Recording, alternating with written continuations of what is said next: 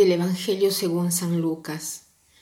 En aquel tiempo dijo Jesús a sus discípulos, Yo les aseguro que a todo aquel que me reconozca abiertamente ante los hombres, lo reconocerá abiertamente el Hijo del Hombre ante los ángeles de Dios. Pero a aquel que me niegue ante los hombres, yo lo negaré ante los ángeles de Dios. A todo aquel que diga una palabra contra el Hijo del Hombre se le perdonará pero aquel que blasfeme contra el Espíritu Santo no se le perdonará. Cuando los lleven a las sinagogas y ante los jueces y autoridades, no se preocupen de cómo se van a defender o qué van a decir, porque el Espíritu Santo les enseñará en aquel momento lo que convenga decir. Cada vez que leo este pasaje pienso cómo es posible que pueda existir un pecado que no sea perdonado. Aquí dice, aquel que blasfeme contra el Espíritu Santo no se le perdonará. Yo sabía que Dios perdona todos los pecados. ¿Cómo es posible? Tratemos de entender un momento juntos qué cosa quiere decir aquel que blasfeme contra el Espíritu Santo no se le perdonará. Seguramente no se trata de palabras vulgares o de palabrotas, palabras inapropiadas contra el Espíritu Santo. No se trata de palabras, sino de la sustancia. ¿Quién es el Espíritu Santo? El Espíritu Santo es el amor de Dios. Entonces, es no querer vivir del amor, sino al contrario del amor, que es el odio, la indiferencia, la maldad. Esto quiere decir la blasfemia contra el Espíritu Santo. No se tratan de palabras, sino de comportamientos, de estados de ánimo que me separan de la sustancia de Dios, que es el amor. ¿Y por qué no viene perdonado? No porque Dios no quiera perdonar, Dios perdona todo, sino porque no llega el perdón por sí, o sea, no soy eh, penitente, porque si soy penitente me arrepiento de lo que he hecho, me abro al amor, entonces eh, el amor logra entrar en mi corazón.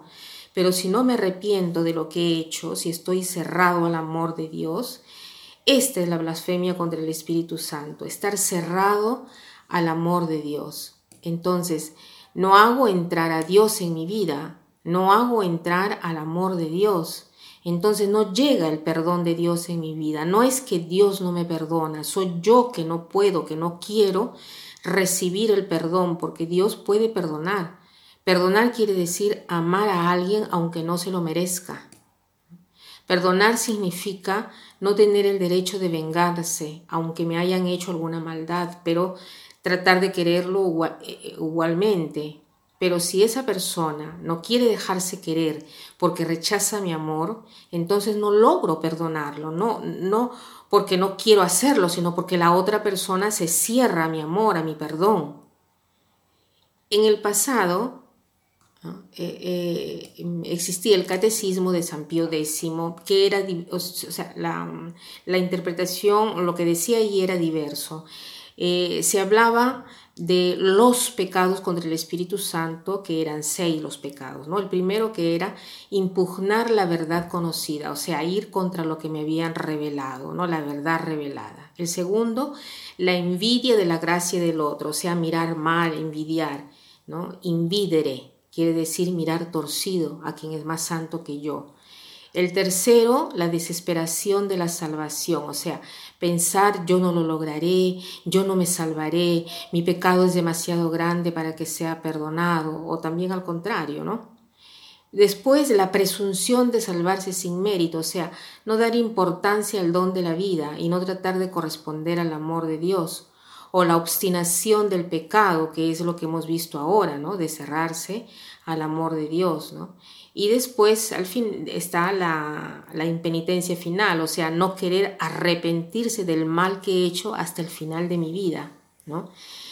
El catecismo habla de esto. Ahora, el catecismo, el catecismo de ahora, eh, no habla de estos seis pecados contra el Espíritu Santo, sino que ahora dice, cualquier pecado contra el Espíritu Santo será perdonado a los hombres, pero el pecado contra el Espíritu Santo, o sea, la blasfemia, no será perdonada.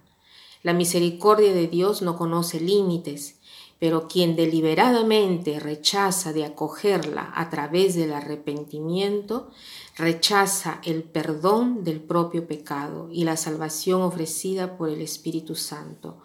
Un tal endurecimiento puede llevar a la impenitencia final y a la ruina eterna. O sea, Hoy el catecismo no habla de seis pecados contra el Espíritu Santo, ¿no? Eh, de todas maneras, la sustancia es siempre la misma. Yo no, no acepto el amor, pero toda la vida es amor. Tenemos que eh, meternos esto dentro de la cabeza, ¿no? Amar, amar, amar, y solo por esto seremos juzgados, ¿no? No seis pecados, sino que los seis se encierran en uno solo. Por eso la frase final dice así, al final de la vida seremos juzgados sobre el amor. Que pasen un buen día.